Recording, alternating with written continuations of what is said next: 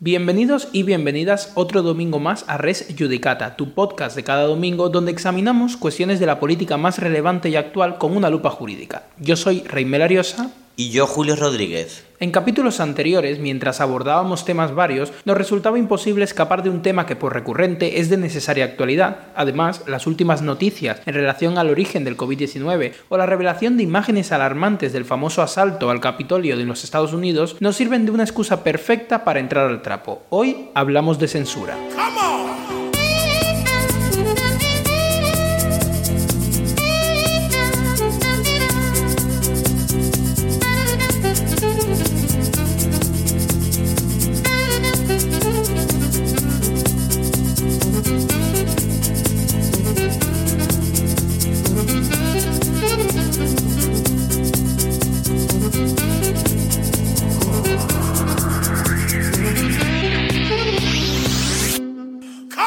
En primer lugar, me gustaría centrar bien el tema, porque sí que es verdad que se ha hablado mucho en vídeos, en podcasts, en eventos, discursos políticos y en mil sitios sobre la cancelación. Al margen de dar opiniones respecto de la cancelación y al margen de esta tendencia de las redes sociales de cancelar a quien da una opinión o una información que nos molesta o nos resulta incómoda, la realidad es que a mí lo personal no me preocupa tanto. Me preocupa que el poder o el Estado o sus instituciones sean la fuente de la censura. En el momento que los poderes públicos se convierten en el origen de las cancelaciones, de las censuras o aspectos aspiran a controlar la información a la que tenemos acceso, entonces tenemos un grave problema como sociedad. Y de eso es de lo que vamos a hablar principalmente hoy, de esa cancelación o de esa censura que se encuentra vinculada a los poderes del Estado. Porque una masa de perfiles clamando la cancelación de una persona que se traduzca en que esa persona cancelada deje de tener una visibilidad en el ámbito mediático, precisamente porque el público lo rechaza, pues oye, la verdad ni me va ni me viene. Me podrá parecer bien o me podrá parecer mal que se pretenda coartar la libertad de expresión de alguien, pero no me me parece que tenga una gran gravedad. Ahora bien, que las compañías responsables de las redes sociales o los medios de comunicación en coordinación o motivados por el Estado procedan a la cancelación es un problema. Que el Estado y sus instituciones instrumentalicen formas de cancelación es un problema. Y que el poder cuya supervivencia dependa de la información a la que accede el ciudadano pretenda precisamente controlar esa información, eso es un problema.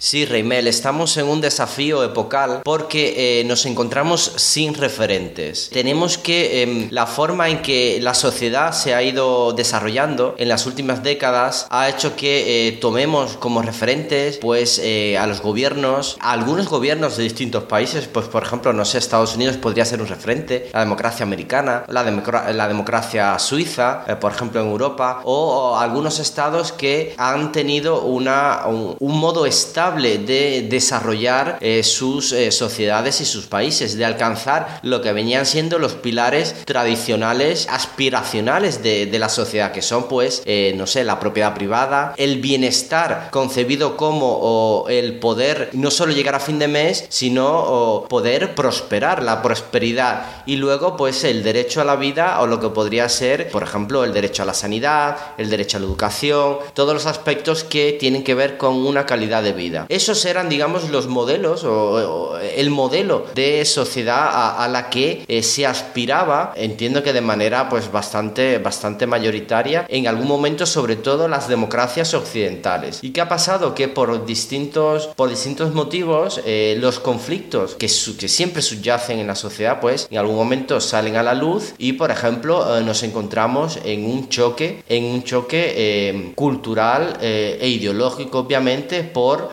por el predominio. Si esos valores ya los,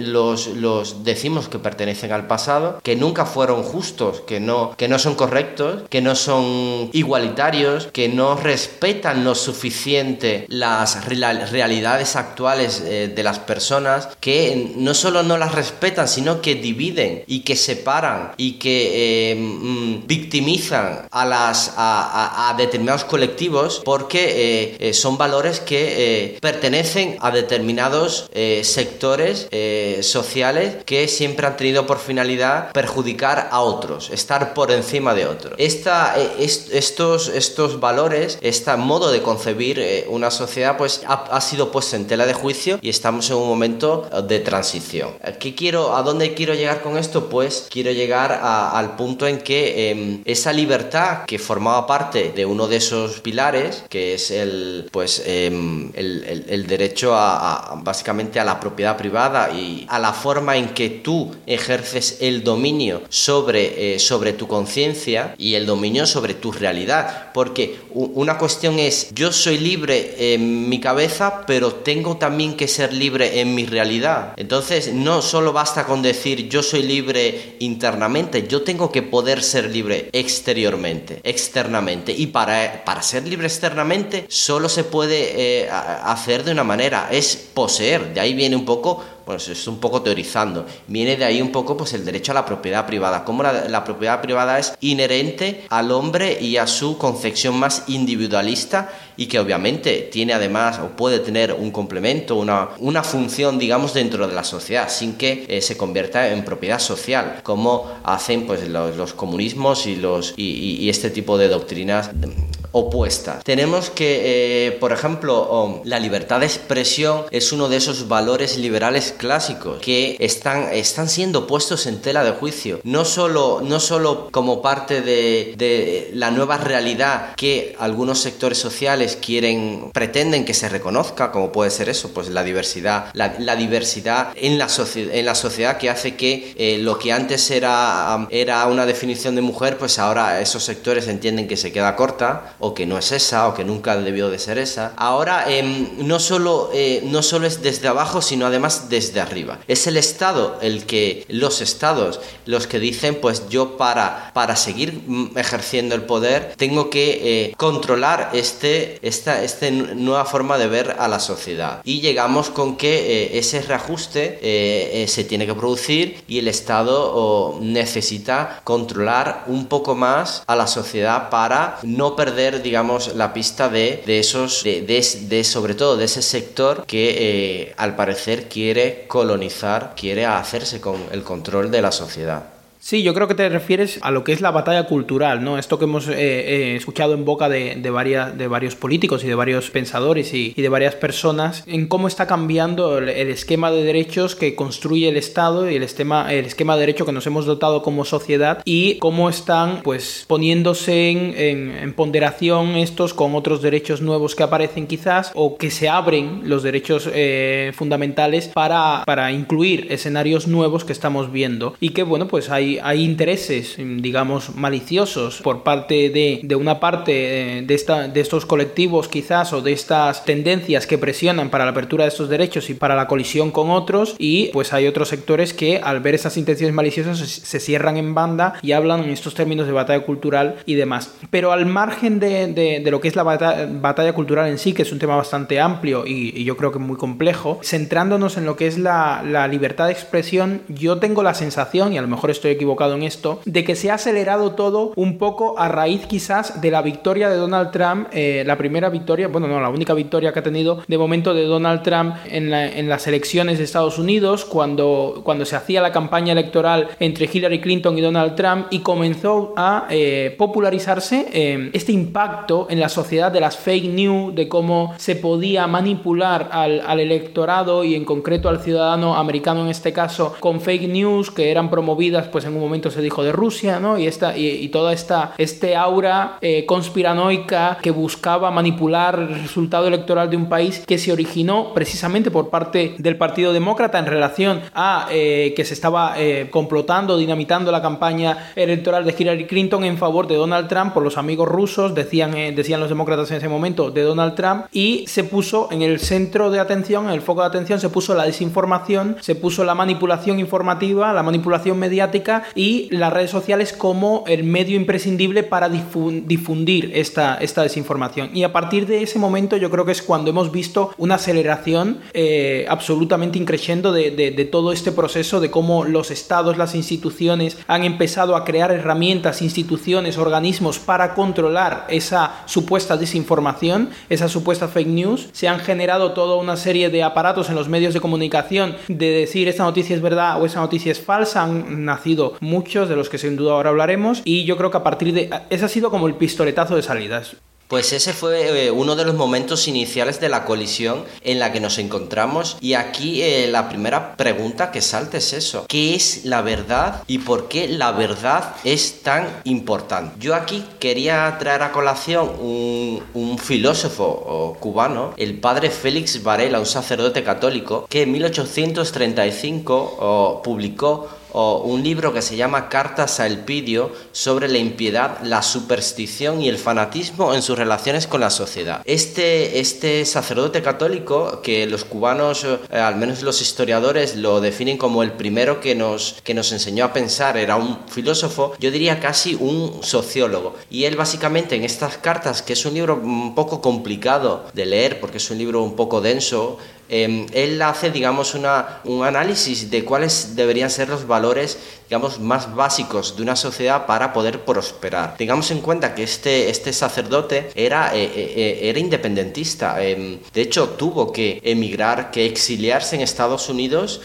un asilado político en Estados Unidos donde murió porque fue expulsado de, eh, Cuba, que era colonia española en ese momento. El padre Varela es un ejemplo en estas cartas El Pidio de lo que viene a ser un poco la búsqueda de, de la verdad. Según Varela, el eje de la esencia humana, tanto en lo individual como en lo colectivo, estaba constituido por valores éticos y por lo tanto las crisis históricas eh, tienen siempre su causa, digamos, en, quiebras morales. Evidentemente es una, es una visión de la filosofía también de la época, pero él pretendía en este libro prevenir, digamos, a Cuba, que, era simplemente una colonia en ese momento, donde esperaban, donde mm, se vislumbraban los primeros atisbos de, deseos de independencia, quería, pues, él, imaginaba cómo sería una Cuba libre. Tomaba como ejemplo a los Estados Unidos em, para hacer esa comparativa con cómo podía ser un país libre y qué modelo de sociedad tendría que adoptar. Y sin embargo, alertaba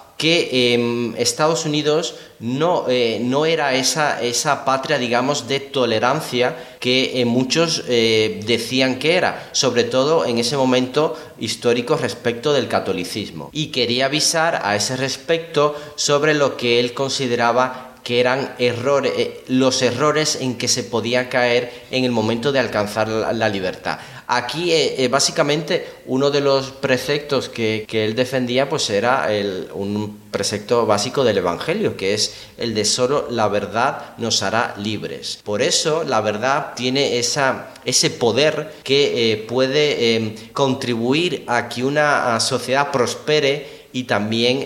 puede, puede tener como consecuencia que esa misma sociedad se destruya si no se construye sobre la verdad. ¿Y aquí qué pasa? Pues tenemos el ejemplo que, acabas de citar, pues todo el tema de la, eh, supuesta interferencia ah, rusa eh, o collusion, esta, esta mm, campaña eh, rusa a, favor de la victoria de Trump, que el candidato demócrata, la candidata demócrata Hillary Clinton, pues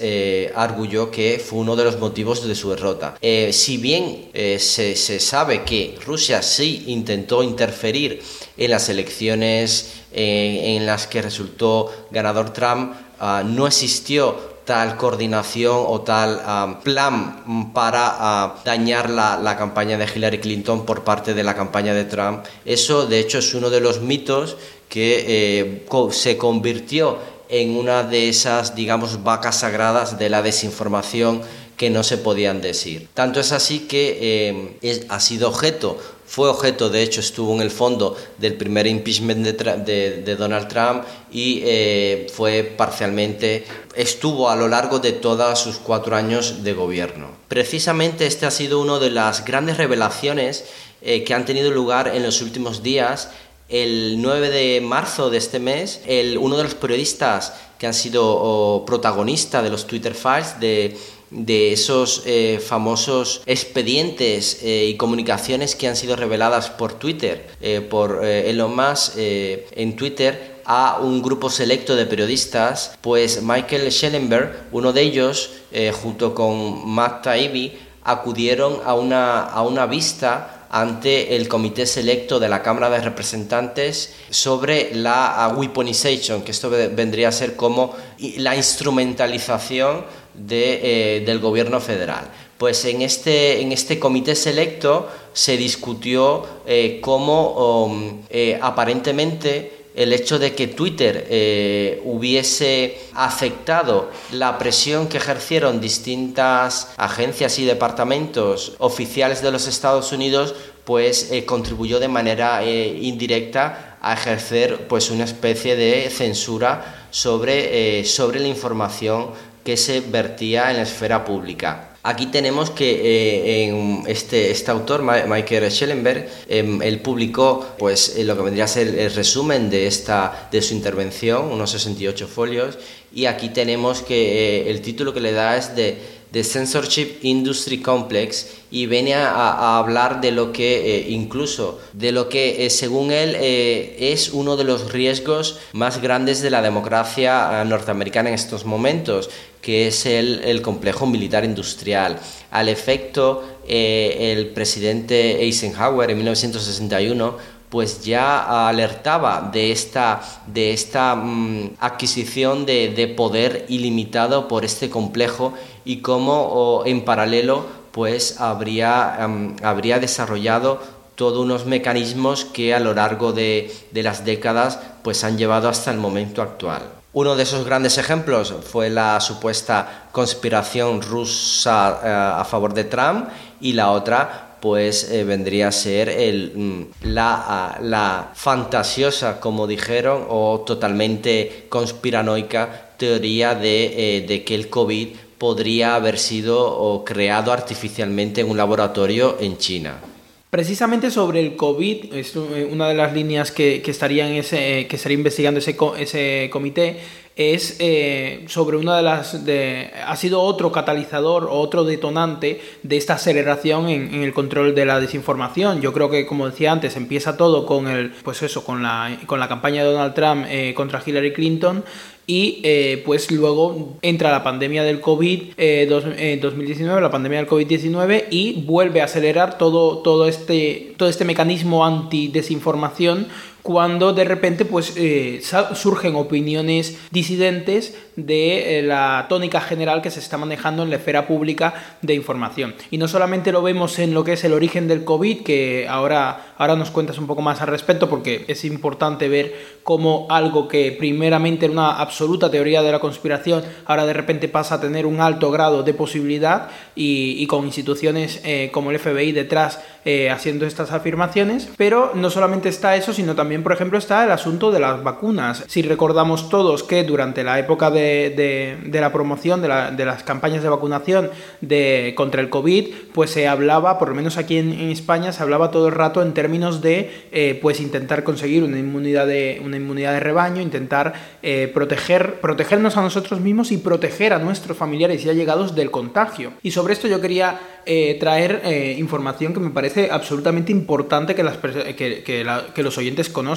el Consejo Interterritorial del Sistema Nacional de Salud eh, vino elaborando desde finales del año de 2020 la estrategia de vacunación frente al COVID-19 en España. Era el organismo que se encargaba de, eh, pues digamos, instrumentalizar todo, toda esta campaña de vacunación. El primer informe, que además se puede consultar eh, públicamente en la web del Ministerio de Sanidad, es de 2 de diciembre de 2020 y ya desde esta fecha se hablaba de las dudas que había sobre la eficacia de las vacunas de cara a frenar o disminuir la transmisión del COVID-19 Literalmente decía lo siguiente, los estudios clínicos realizados no están diseñados para evaluar el papel de la inmunidad generada por la vacuna en la transmisión, aunque algunas pudieran inducir inmunidad esterilizante. Los informes posteriores, que son a lo largo de los meses de 2020, pero también en 2021, indican eh, directamente otros párrafos como la administración de dos dosis de vacuna reducirá la probabilidad de enfermar y de desarrollar enfermedad grave y de morir. Sin embargo, las personas vacunadas deberán continuar adoptando las medidas preventivas para reducir la transmisión. Es decir, se, eh, se conocía desde un inicio, desde, al menos 2 de diciembre de 2020, se conocía de manera oficial por las instituciones del gobierno y del Ministerio de Sanidad que la vacuna no tenía, eh, no se conocía la efectividad que, que tenía de cara a frenar o disminuir la transmisión porque no se habían hecho estudios apropiados y luego a lo largo de 2020, inicios de 2021, se, se comprueba y se confirma que efectivamente no se reduce la transmisibilidad mediante la vacunación, que la, administración de dos dosis, de al menos dos, dos dosis, servirá para reducir la eh, probabilidad de enfermar, es decir, de padecer los síntomas, de desarrollar una enfermedad grave o de morir, pero se deberá continuar con las medidas preventivas correspondientes para eh, no transmitir porque la vacuna no tiene efecto. Y sin embargo, las autoridades, los políticos, las instituciones y los medios de comunicación continuaban con una campaña de inmunidad de rebaño, como decíamos antes, que consistía en acordonar la pandemia y evitar picos de contagio y se hablaba abiertamente de vacunarse para no contagiar a tus allegados y se procedió a hacer un señalamiento y una, una criminalización de aquellos que no se vacunaban, a los que se les atribuía pues una falta de empatía o un egoísmo hacia sus abuelos y sus abuelas. Sin embargo, no es hasta 2022 que, por presiones precisamente que vienen del Partido Republicano en el Congreso de los Estados Unidos, Pfizer confirma que efectivamente nunca se ha testado la efectividad de la vacuna, lo dice eh, pues eh, abiertamente y en el público,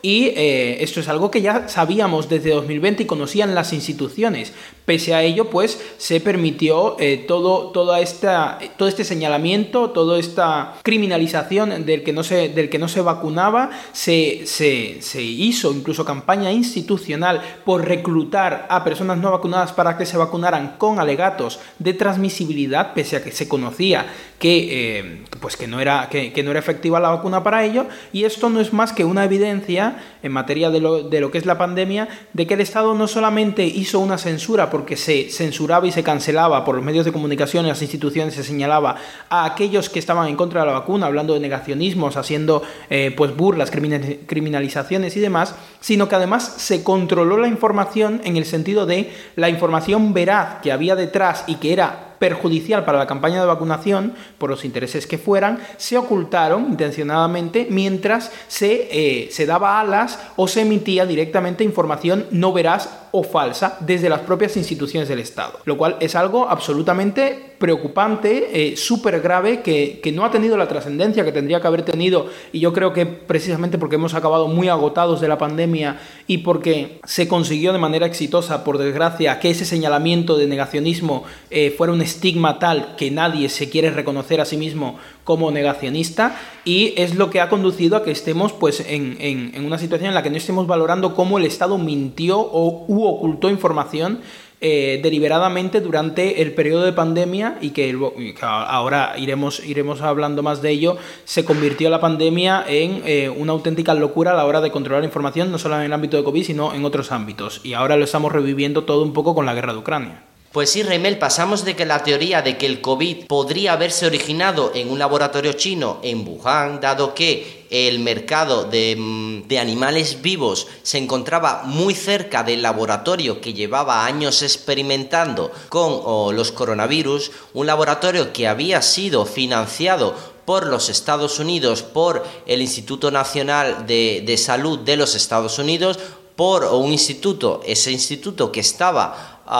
digamos, presidido por el doctor Fauci eh, eh, y que esos eh, experimentos que se llevaban a cabo ya no se podían hacer en Estados Unidos, en suelo americano, desde el segundo mandato de Obama y que por tanto emigró, digamos, llevaron esos estudios y financiaron esos laboratorios en China a que era totalmente em, mm, falto de, validez o de, de, probabilidad científica el hecho de que pudiera haber sido producto de un laboratorio. Em, esta teoría supuestamente estaba desacreditada, había, eh, era, era debunk, así apareció en todos los titulares de toda la prensa de los Estados Unidos, del mundo, eh, se llamó negacionistas a todo el mundo, o que quizás dijera, oye, pues mira, eh, el sentido común dice que si al lado están estudiando un virus,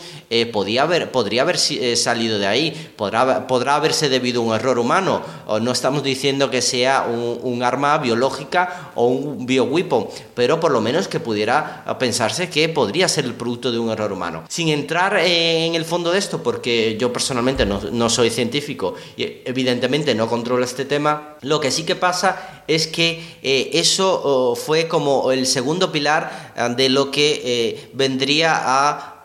dividir a la sociedad entre, entre mayoritariamente unas personas y, un poder que están a favor del control de lo que no es la verdad eh, establecida o de lo que no es ciencia. De hecho, el mismo doctor Fauci llegó a decir yo soy la ciencia. Entonces, eh, tenemos que eh, esta campaña de desinformación que dirigida pues, en Estados Unidos, el epicentro del mundo, o comenzaría en febrero de 2020, esto según este periodista que cité anteriormente, y afirmaría que la hipótesis de que el COVID se originó en un laboratorio era una teoría de la conspiración cuando era una idea razonable y probable. Esta campaña de desinformación habría sido promovida por Francis Collins, eh, el director de los Institutos Nacionales de Salud y Anthony Fauci, que ambos supervisaron y tenían un rol esencial en,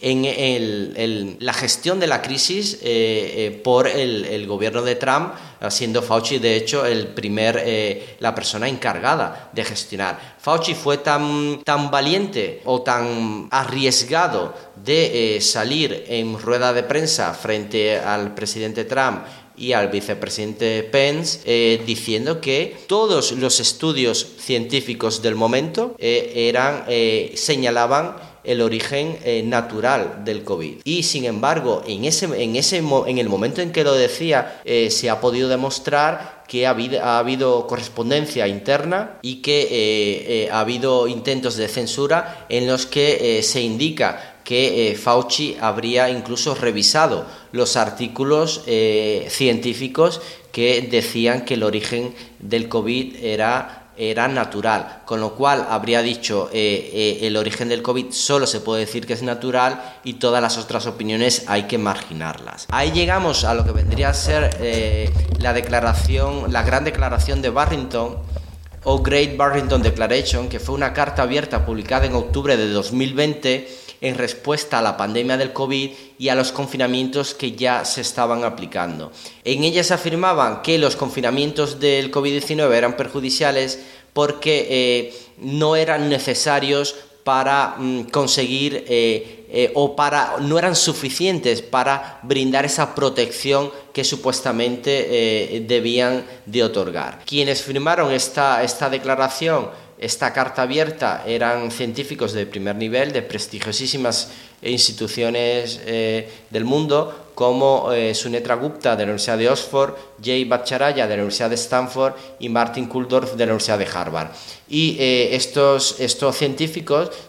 mm, decían que había una, otras opciones, entre ellas la que ellos definían como protección focalizada y que mm, significaba que quienes estaban más expuestos a sufrir consecuencias más graves del virus, pues deberían ser el, centro de, eh, protección de, eh, frente a, esa enfermedad, a ese virus, y no el resto de personas que eh, por su condición sana, por su, por su edad, pues eran, estaba, era menos probable que pudiesen sufrir consecuencias perjudiciales por el contagio con el COVID. Aquí tenemos que, por ejemplo, ellos decían que mm, una serie de puntos que venían a contrarrestar toda la política que Fauci estaba implementando y que desde el momento cero eh, se les eh, tildó de em, negacionistas, se les tildó de eh, fringe, se les tildó de estar pues al borde de, de, la ciencia y de ser pues unos apestados. Por ejemplo, hay emails internos de Francis Collins que han sido revelados a Anthony Fauci y que directamente dice nos he llegado he tenido conocimiento de esta propuesta de tres epidemiologistas mm, borderline fringe y que parece que están eh, ganando mucha atención, eh, inclusive de un, de un, ganador de un premio Nobel, con lo cual este, esta declaración tiene un riesgo enorme para las políticas que estamos nosotros, eh, de las que estamos a favor y por lo tanto hay que adoptar medidas. Estas personas eh, fueron objeto de una censura en Twitter brutal, eh, fueron puestas bajo filtros de acceso y, fueron, digamos, atacadas. El, periodista que, que, comenté, Michael Schellenberg, en la declaración de, ante este comité especial sobre la desinformación del COVID y la censura, dijo básicamente que eh, estábamos ante tipos de censuras eh, de la época de la Stasi en Alemania del Este. This is East Germany Stasi kind of behavior. Eh, con lo cual, la gravedad es, es, es evidente. Yo creo que por, por, ubicar al oyente, porque estamos hablando mucho de los,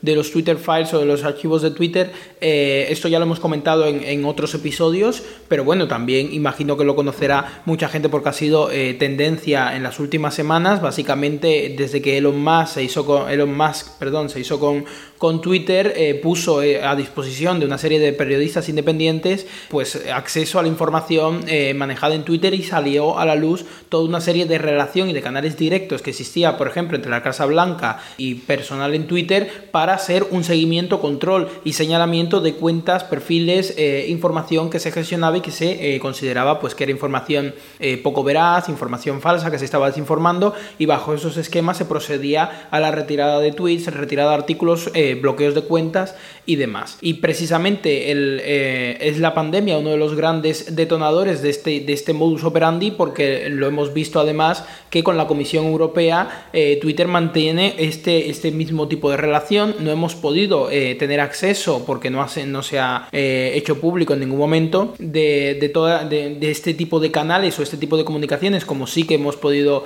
ver en Estados Unidos, pero presumimos que, por supuesto, habrá habido algo, algo parecido. Yo creo que Estados Unidos aquí está dando un ejemplo, tanto el bueno como el malo, porque es como, como decías antes, es el epicentro de, de todo esto y lamentablemente el resto del mundo copia sin eh, o bebe directamente de lo que de lo que ellos de lo que ellos han hecho. Y en el momento que salió la tesis del, del origen eh, natural del virus que, que, tiene sentido que sea la primera tesis porque siempre se presupone esto en el momento que sale se eh, automáticamente el mundo entero lo copia y no cuestiona de forma alguna la tesis. Cuando cuando se dicen determinadas consignas en materia de vacunación en materia de gestión del virus o lo que sea también se copia directamente y se continúa y es muy interesante que el debate sobre el origen como lab leak del, virus o, la discusión de, las vacunas que se tenía en Estados Unidos, en Europa directamente no lo veíamos a un nivel, eh, digamos, de medios, eh, ni siquiera mínimamente, porque en Estados Unidos, aunque sea Fox News, aunque sea eh, medios eh, no mainstream, eh, podemos decir, no dejan de ser grandes medios que tienen acceso a, gran público y que por tanto tienen esta capacidad de difusión. En Europa, sin embargo, no, al menos en España, no había eh, directamente nada de este tipo de información. No se conocía que en Estados Unidos se estaba investigando sobre esta posible teoría del origen del virus como un, como una, pues como un error en el laboratorio, un accidente que pues llevaría a que se hubiera había un escape del virus que por tanto generó la pandemia no se conocía el cuestionamiento de, Fauci, del sistema de, contención de la pandemia, del sistema de prevención y demás por parte de, autores científicos, sino que sencillamente se hizo un, absoluto mute en, todo esto y se mantuvo una, línea que era la, que marcaba, por supuesto, Fauci y eh, se tiró con ella todo el rato y ningún medio, ni siquiera mínimamente eh, grande, tocó, tocó el tema conspiranoico. Aquí lo importante es la cuestión, insisto, de qué es, qué es la verdad y sobre todo en, algo tan que tiene que ser eh, científico. La misma teoría científica de por sí no, no, es excluyente y lo que se cuestiona es cómo quien está en el poder puede ejercer, eh, pueda tomar esa decisión de manera, digamos, eh, casi autoritaria. Es donde empezaría a, estar en riesgo la democracia. Aquí, por ejemplo, el doctor Jay Bacharaya de la Great Barrington Declaration, pues él en su, en su testimonio ante la subcomisión del COVID de la Cámara de Representantes en marzo, él decía, los burócratas de la ciencia abusan de esa autoridad para crear una ilusión de consenso científico a favor de ideas destructivas. Con semejante letanía de fracasos, el, eh, eh, pueblo estadounidense pues se merece una comisión de, que estudie y que investigue qué pasó con el COVID. Y la cuestión no es que simplemente este doctor tenga razón sobre todo, sino que él tiene derecho eh, a participar en la esfera pública y a exponer a mayor razón como científico, una teoría científica que puede y debe ser considerada por el conjunto de los científicos y por el conjunto de la sociedad. Eh, por lo tanto, la cuestión es eh, eh, simplemente cuáles son los deberes de, quien gobierna y cómo quien gobierna no puede seleccionar la verdad que a ellos les, les convenga.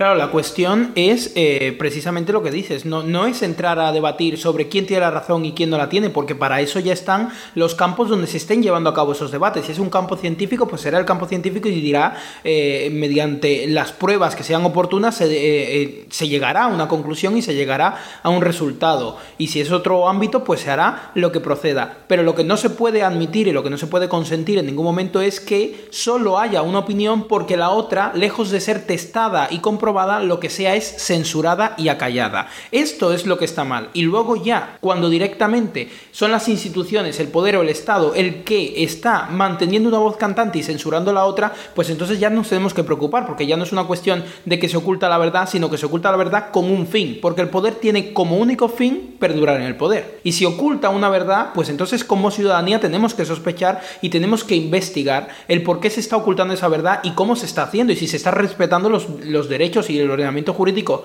que corresponda a la hora de hacer eh, estas maniobras de ocultar la verdad que ya por, pues, por el hecho de ocultar de normal no respetará nada. Aquí, por ejemplo, la, versión extrema eh, de una sociedad que ha perdido eh, el valor liberatorio que tiene la verdad, el hecho de que se pueda discutir qué es la verdad, que se pueda ah, discutir sin consecuencias perjudiciales para los, protagonistas, quienes dicen, pues mira, mi opinión es esta o yo considero esto. Evidentemente, esto hay que hacerlo dentro de unos eh, eh, límites que son básicamente los de la convivencia, que es eh, básicamente no, no, a la violencia, no a la intimidación, sí al respeto, pero en el marco de, de, una auténtica libertad. Por ejemplo, tenemos que en, esa, en ese margen opuesto pues están regímenes totalitarios como puede ser el de Cuba, donde eh, el ranking eh, em, de Cuba en libertad de prensa y, eh, es, es el peor de América Latina y de hecho es eh, uno de los peores del mundo. Es en la clasificación de Reporteros sin Fronteras es Cuba ocupa el lugar 173 de 180 países. Es el peor país de América Latina y uno de los peores del mundo con diferencia. Mm, por ejemplo, tenemos el caso de un periodista que está en, la cárcel, Lázaro Yuri Valle Roca, que lleva ya más de un año en la cárcel y que está en un régimen de máxima severidad. Eh, su familia y él están insistiendo en, que por lo menos lo lleven a un, a un régimen eh, normal, de preso común, cuando no lo es, porque es un periodista que fue arrestado con 61 años de edad que tiene, fue arrestado en las protestas del 11 de julio del, 2021 en Cuba, estuvo recluido meses sin juicio y ha sido condenado a 5 años de cárcel. Pues bien, lo tiene más de un año preso en régimen de, de máxima severidad mm, simplemente por ser periodista. Y es aquí donde eh, el riesgo es muy alto. Sí, y esto es el, digamos el caso extremo por tratarse de una, de una dictadura como es, como es Cuba, pero no nos debe sonar tan alejado de la realidad porque se, hacen, se dan pasos encaminados a este nivel de control, eh, como por ejemplo la Comisión Permanente contra la Desinformación que tenemos aquí en España, porque los archivos de Twitter, el señalamiento directo desde las instituciones del Estado a perfiles, publicaciones concretos en Estados Unidos, que se puede catalogar como persecución y la implicación de la Comisión Europea, nos lleva a preguntarnos precisamente cómo, en qué momento, eh, o sea, cómo estamos en España, qué se está haciendo. Y lo cierto es que España, por el actual gobierno, eh, mediante la orden PCM 1030 de 2020, el 30 de octubre de, 2020, creó lo que se llama la Comisión Permanente contra la Desinformación. Lo hizo en plena pandemia y eh, publicó en esta orden pues una actualización del procedimiento de actuación contra la desinformación del Consejo de Seguridad Nacional y creó esta comisión. Eh, la comisión es un organismo equivalente al protagonista de eh, la comunicación entre Casa Blanca y, Twitter en los archivos de Twitter y por tanto nos deberíamos estar esperando, nos deberíamos preguntar si se están produciendo comportamientos similares que no nos estamos preguntando y que en el debate público aquí en España no estamos, no estamos viendo. Para que entendamos cómo funciona esto, por ejemplo, en, en esta orden se establecían cuatro niveles de importancia según las actuaciones que procedieran o que pudieran hacer. Está el nivel 1, que contempla una capacidad para actuar a nivel técnico de detectar, realizar la alerta temprana y notificar según la comunidad de referencia. Un nivel 2, que es la capacidad de apoyar la coordinación y sincronizar y priorizar los esfuerzos en la lucha contra la desinformación. El nivel 3, donde se adoptan decisiones y marcan objetivos de carácter político estratégico con el objeto de hacer frente a una campaña de desinformación. Y finalmente el nivel 4, que ya es directamente de gestión política en el marco del sistema de seguridad nacional. Y ya lo decíamos al principio y lo hemos repetido a lo largo del programa, el gobierno controlando la información no nos está protegiendo a nosotros, se está protegiendo a sí mismo y eso es nuestro problema. Y tenemos que evitarlo y solucionarlo en el caso de que se produzca. No solamente es de máxima gravedad que no tengamos una forma de fiscalizar, porque no se contempla la ley, a esta comisión permanente contra la desinformación como ciudadanía, sino que además hay una, un aura de ocultismo y una absoluta falta de transparencia en torno a todo esto increíble. El grupo parlamentario Vox, por ejemplo, solicitó en el Congreso de los Diputados la comparecencia del director del Departamento de Seguridad Nacional el 21 de abril de 2021. Precisamente solicitaba la comparecencia para que se aclarara la composición de la Comisión Permanente contra la Desinformación y se diera la identidad de los miembros que la componían. La solicitud se admitió a trámite y se trasladó al Senado y sin embargo, pues de una forma un poco extraña, durante toda su tramitación terminó en que efectivamente el señor Miguel Ángel eh, Ballesteros Martín, que es el director eh, del Departamento de Seguridad Nacional, compareció, pero lo hizo limitándose a informar concretamente y de manera literal leo en relación con el estudio del fenómeno de la desinformación y de las fake news con efectos disruptivos en la sociedad nunca llegó a dar ningún tipo de información sobre cómo se componía y quiénes componían la Comisión Permanente contra la Desinformación. Pero no quiero de todas maneras que esto quede como en teorías de la conspiración, porque es que el 31 de marzo de 2022 eh, una persona anónima, porque, porque no se conocen los datos de este, según las publicaciones del portal de transparencia, realizó una consulta a través del portal de transparencia del gobierno sobre el funcionamiento de la Comisión Permanente contra la Desinformación. ¿Y cuáles eran las preguntas que hizo? Pues cuántas campañas de desinformación habían sido detectadas en cada uno de los cuatro niveles desde que entró en vigor, eh, desde que se puso en funcionamiento eh, la comisión. Y además respecto del nivel 4, que es el más tocho, eh, preguntaba concretamente si se le podían facilitar los informes de la comisión, medidas específicas que se hubieran tomado contra campañas detectadas, qué campañas habrían sido y demás. La respuesta de la Secretaría General de la Presidencia del Gobierno, de la que depende la comisión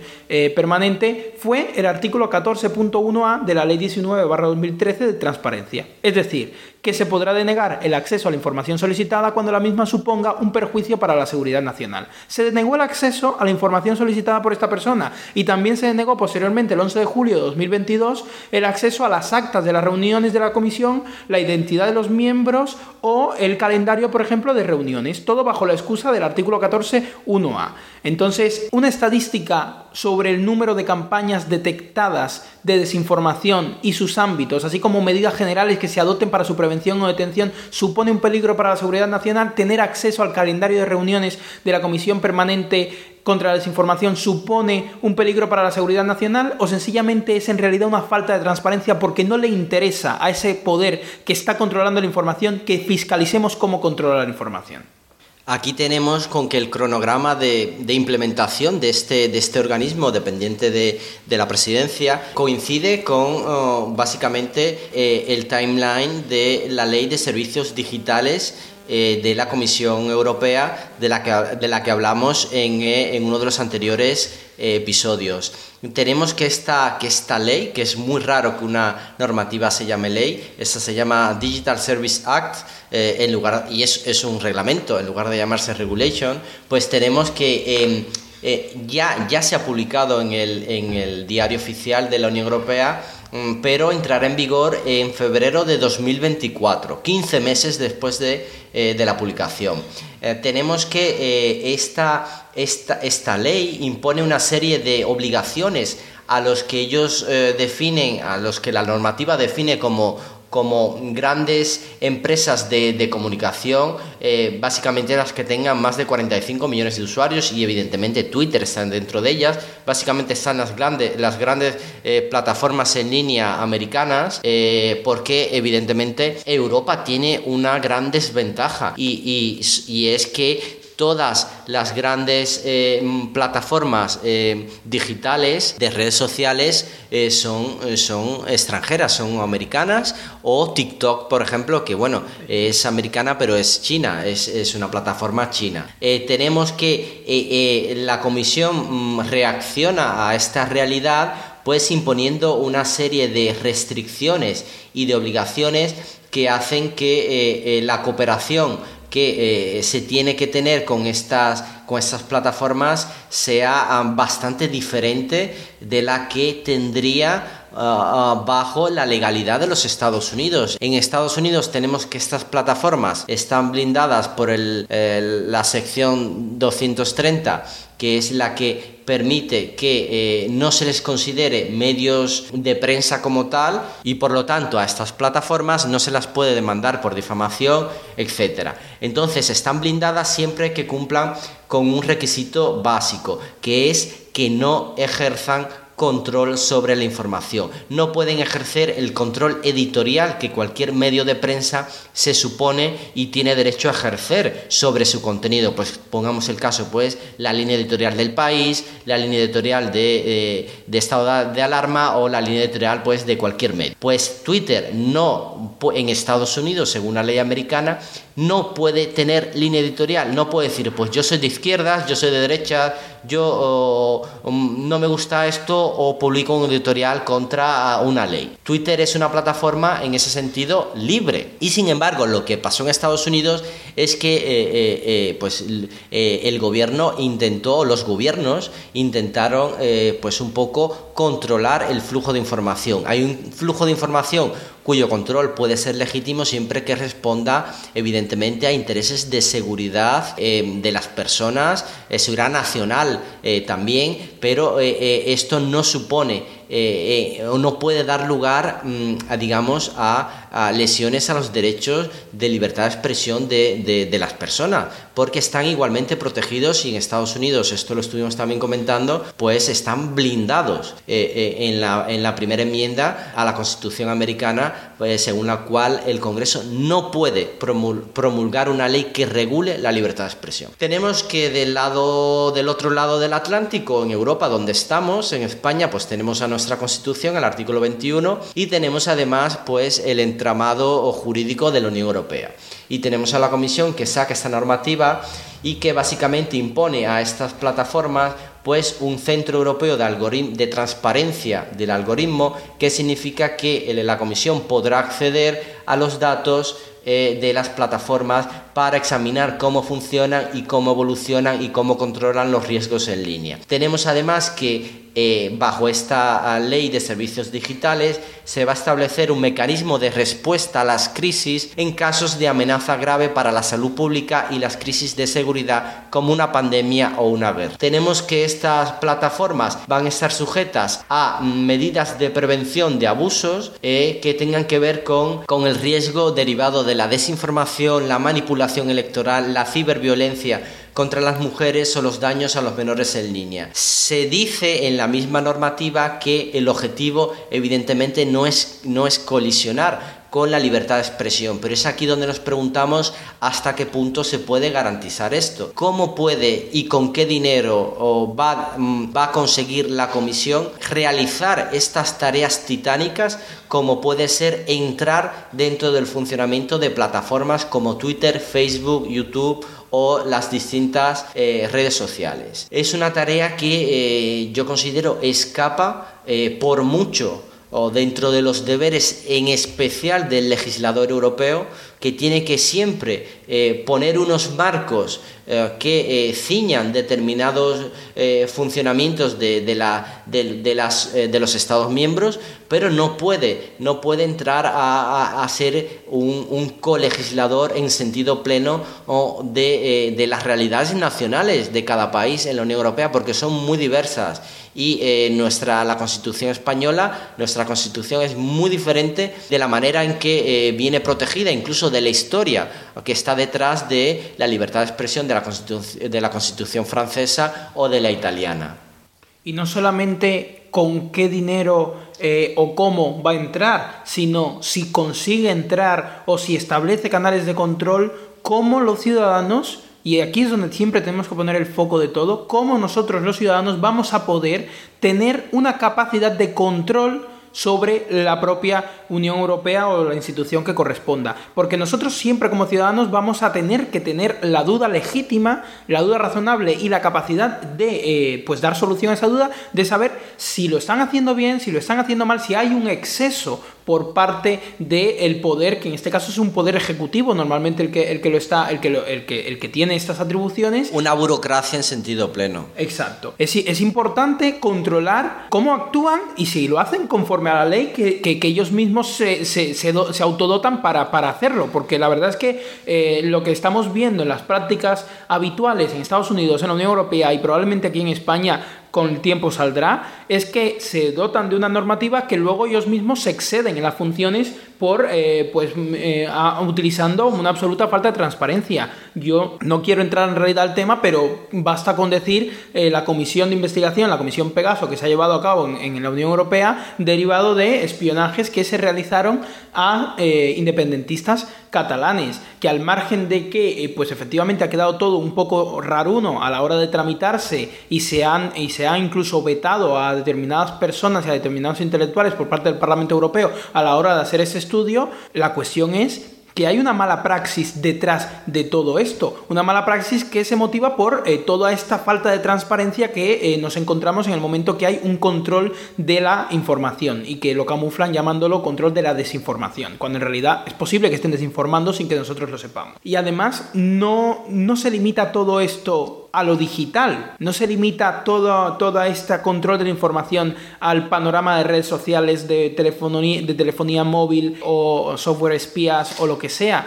Se, eh, se extiende también a los medios de comunicación. Hay, hay una cosa muy llamativa eh, a raíz de, de, que explotara, por ejemplo, el caso del Tito Verne en materia de, corrupción e implicando al PSOE, que es el partido que se encuentra eh, con mayoría en el gobierno actualmente. Y es que uno va a la tele y cualquier español medio esto lo puede, lo puede comprobar, pone la tele, de repente en Antena 3, en, en, incluso en La Sexta o en Telecinco o en cualquier eh, cadena no pública, pues está hablando del caso del Tito Verne, de repente vas al telediario de la 1 y pues, pues no se habla del caso del Tito Verne porque claro, es el partido que está en el gobierno y parece ser que hay una especie de censura ordenada desde arriba en el cual este tema se toca lo menos posible por no darle repercusión. Esto no es legítimo, esto no debería ser normal. Y esto lo estamos viendo, se ve también en los medios de comunicación y se palpa luego, por ejemplo, en el ámbito, eh, en el ámbito físico. El año pasado entró en vigor algo que ha pasado completamente desapercibido, pese a la gravedad que entraña, y es que el 13 de abril de 2022 se publicó una modificación del Código Penal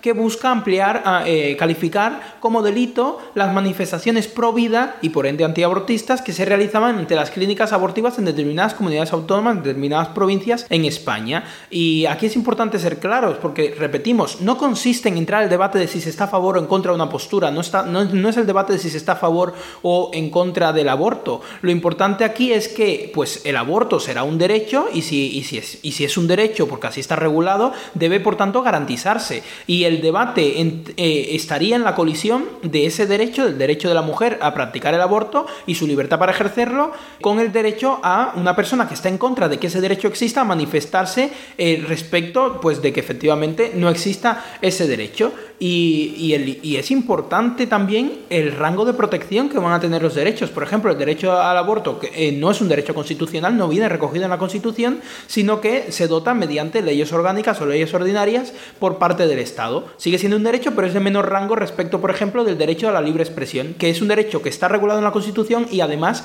en el apartado de derechos fundamentales. Y todo esto lo digo porque eh, pues es, es una realidad o era una realidad en España que por cuestiones organizativas y de gobierno de las comunidades autónomas correspondientes, en algunas provincias de España se habían, se habían eh, condensado las prácticas eh, abortivas en clínicas concretas para eh, pues gestionar bien los opositores de conciencia y demás. Y claro, esto llevó a que esas clínicas concretas se habían convertido en el foco diario de manifestaciones pro vida. Entonces una mujer que va a libremente ejercer su derecho se encontraba pues con todo, todo este escenario de manifestación pro vida, quizás con insultos en ocasiones, que era pues incómodo, desagradable y demás. La colisión, sin embargo, tal y como digo, es culpa del gobierno. Es el gobierno el que ha organizado de tal manera que se encuentre una clínica abortiva claramente identificada por, esas, por ese colectivo, por esas personas o esas asociaciones que están en contra de que exista ese derecho y tienen derecho a estar en contra. Y van y se manifiestan. Y siendo culpa del gobierno la solución que, pase, que, ofrece el Ministerio de Igualdad es el señalamiento penal y la criminalización del ejercicio de un derecho fundamental de la libre expresión. Cuando el delito de acoso por ejemplo ya estaba eh, ya estaba recogido en el Código Penal y si alguna de estos manifestantes eh, supera el, el acto de su manifestación el acto de libre ejercicio del derecho y pasa a acosar de manera individualizada a una de las mujeres que está abortando o pasa a cometer delitos de odio por el motivo que sea, se, podría ya, se podía ya perseguir penalmente a esta persona. No era necesaria una reforma del Código Penal. Pero es que luego, además de no ser necesaria, lo reforman y cuando lo reforman ponen una terminología tan difusa como actos molestos u ofensivos en la tipificación del delito. Básicamente, tal y como ha quedado redactado el Código Penal después de esta modificación, es que el nuevo delito eh, pues condenaría actos molestos u ofensivos que fueran encaminados a obstaculizar el ejercicio del derecho al aborto. Una manifestación pro vida evidentemente busca obstaculizar en cierto modo el derecho al aborto, porque busca intencionadamente cambiar la opinión de una mujer que haya, ido, eh, que haya decidido ir a abortar y esto puede ser además eh, resultar molesto para la mujer que ha ido a abortar. ¿Es suficiente esto para convertirlo en un delito? Pues evidentemente no. Pues este es uno de los temas eh, más preocupantes, este debate entre libertad de expresión y ejercicio pues, de un derecho reconocido por la ley a las mujeres. Mm, tenemos eh, que sin embargo hay una arista que es extremadamente preocupante. En el Reino Unido, la ley de orden público eh, tipifica como delito la interferencia, la intimidación, el acoso a las mujeres que accedan, que acceden, que intentan acceder a servicios de aborto o a las personas que los presten, evidentemente. Sin embargo, allí se han establecido, pues como aquí, unas eh, zonas de acceso seguro que se extenderían a 150 metros de las clínicas. La cuestión es qué está pasando con esas zonas de acceso seguro. Pues está pasando que eh, personas que se acercan allí sin carteles, sin ningún tipo de reclamación o, evidente y personas que eh, eh, están, digamos, tranquilas, sin básicamente hacer nada, simplemente están allí. esas personas cuando la policía se les acerca ah, y les pregunta qué hacen, pues ellos cuando dicen estoy rezando, esas personas se les han impuesto multas, se le han llevado a... se le llevan a las comisarías, se les interrogan en qué consistía la oración que estaban en su conciencia diciendo y eh, estas personas pues han sido imputadas con algunos delitos. De hecho, eh, mm, los políticos, el, Parlamento británico oh, intentó poner un límite a esta práctica recientemente eh, diciendo que pues, eh, se podía o se tenía derecho a realizar una, una ah, comunicación consentida o una oración silenciosa. Esta era una propuesta ah, de modificación legislativa para permitir que pues quien se acercase en silencio sin pretender nada más que estar consigo mismo en su pensamiento, pues fue objeto de estas eh, medidas coercitivas. Pues esta votación en, eh, en la Cámara de los Comunes fue rechazada perdió por 116 votos a favor y 299 en contra. Eh, está el caso pues, de un sacerdote católico que él simplemente decía pues yo oh, rezo donde voy, dentro de mi cabeza, eh, por todo lo que yo quiera. Eh, incluso en, eh, esta persona pues se le impusieron multa y en una de los últimos tentativos él decía que no estaba ni rezando por, por, pues, por la persona, sino que estaba rezando pues, por la libertad de expresión, por el derecho a rezar en su conciencia. Pues esta persona se le volvió a imponer multas. Aquí estamos, estamos con algo mm, extremadamente novedoso y, e incluso obviamente peligroso para una sociedad. Y es qué puedes tú pensar en tu cabeza, eh, qué te puedes tener para ti, no ya qué puedes expresar hacia afuera, sino ¿Qué, ¿Cuáles pueden ser tus pensamientos? Esto siempre ha sido una zona vedada para el Estado. Y si tenemos que el Estado empieza a entrar en esa zona Ah, de la conciencia de, la persona, pues eh, em, dentro de poco estaremos en un régimen eh, totalitario completamente. Es, de hecho, es uno de los pilares eh, de los totalitarismos es la ausencia de libertad de conciencia. Tú no puedes en tu conciencia decir em, yo no estoy de acuerdo, yo pienso de este modo. Evidentemente, por ejemplo, en España esto está protegido, estaría vetado por la Constitución. Hay una libertad de conciencia que está garantizada, pero hay leyes como esta, esta normativa del aborto, donde con la nueva tipificación del delito de acoso, pues se incluye que eh, puede ser acoso eh, el hecho de que eh, em, se realicen prácticas similares a que no están dirigidas a entorpecer o, de manera violenta la, decisión que una persona pueda haber tomado libremente, pero que eh, forman parte de lo que viene a ser el diálogo social y que eh, de alguna manera debería y debe y está tutelado por la Constitución. Claro, eh, es que es lo que es lo que comentaba lo que comentaba antes. Es tan vaga, tan, tan genérica y tan mala la tipificación que se hace del delito que eh, pues acto molesto puede ser puede ser cualquier cosa. Un acto molesto dirigido a obstaculizar puede ser cualquier cosa. Puede ser un grupo de, de personas religiosas que acuden en silencio a, eh, a, las inmediaciones de una de una clínica abortiva y se ponen pues efectivamente a rezar o en voz alta o en silencio me da igual y eso pues le puede parecer molesto y legítimamente, lo estoy diciendo, ¿eh? legítimamente le puede parecer molesto a una mujer que va a esa clínica a abortar porque se sentirá presionada, porque se sentirá juzgada, porque se sentirá lo que sea. Entonces, si legítimamente le puede molestar, pues esta señora, según la, esta mujer, eh, según la nueva normativa, podría interponer una denuncia y eso podría ser constitutivo de un delito. Es, una aberración jurídica que eh, pone en tela de juicio la libertad de expresión a, a un nivel que no nos debería poder permitir, porque repito, esto no es un debate sobre si se puede o no se puede abortar, que esto ya es un debate que para mí está superado, pero si la sociedad no lo ha superado, pues que se den los medios y que, que se dé el debate suficiente para superarlo. Lo que no puede ser es que no se permita a nadie estar en contra y eh, expresar eh, que está en contra. No, eh, eh, esto es al, extremo al que no podemos llegar y es como la otra cara de la moneda del control que se está ejerciendo en materia de, eh, la información y de la expresión por parte de, desde, desde, las instituciones del Estado, por parte del Estado. Esta es la otra cara de la moneda. Tenemos una cara de la moneda que es el control de la información, el control de flujo de la información en las redes y en los medios de comunicación y por otro lado tenemos ahora un control de la libertad de expresión, que además es un control que lamentablemente nos podemos ir en cualquier cualquier eh, arista ideológica. Eh, arista izquierda en materia, por ejemplo, del aborto o arista derecha, por ejemplo, en materia de eh, condenas a raperos o cantantes que cometan, pues, pues en sus canciones delitos de odio que se categorizan o a lo mejor insultos al rey. Hubo, hubo un caso muy famoso aquí en España precisamente y demás. Todo pues por construcciones que no encajan muy bien o que no respetan del todo pues un derecho fundamental que, que se encuentra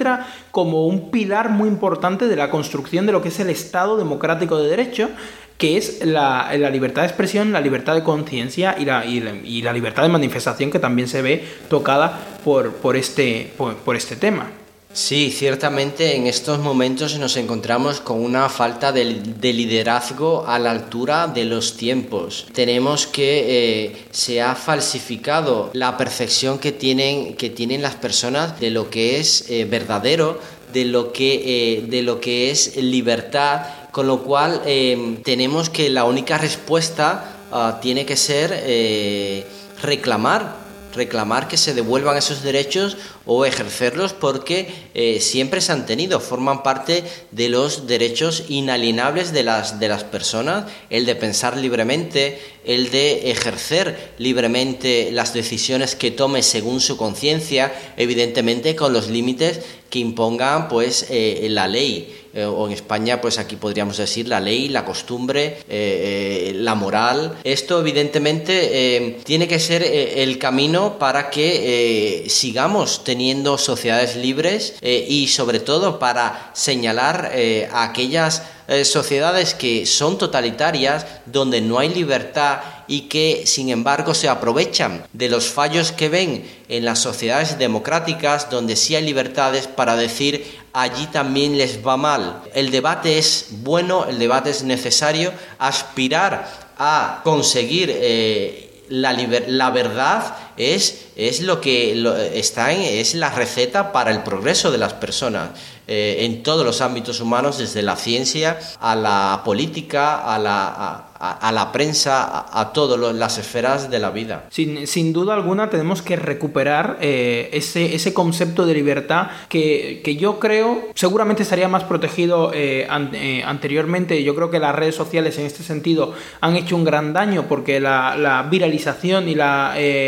difusión tan exagerada y descontextualizada en ocasiones que se ofrece eh, lleva a eh, pues esa sensación de peligro de ay si alguien interpreta mal esto entonces eh, pues va, va, a sacar una conclusión incorrecta o, falsa y por tanto tenemos que controlarlo y en vez de confiar en el sentido común en las herramientas o en vez de dotar de información suficiente a esa persona para que aprenda a contextualizar aprenda a comprender el mensaje o, a, contrastarlo con otros para no tener solo una visión, en vez de confiar en eso o dotar a los ciudadanos de, esas herramientas, lo que hacemos es ir a la censura, que, es más fácil, pero es más peligrosa, porque es mucho más fácil decir, no, es que no, puedes publicar esto, porque la gente va a pensar que eh, puedes ir eh, haciendo tal cosa por ahí. ¿no? No, puedes, no puedes decir que no te vas a vacunar porque la gente puede pensar que es que tú eh, consideras que las vacunas en general, en su abstracción más general, son malas para, las personas. Y por tanto, eso es un mensaje súper peligroso porque volveríamos a la época de las cavernas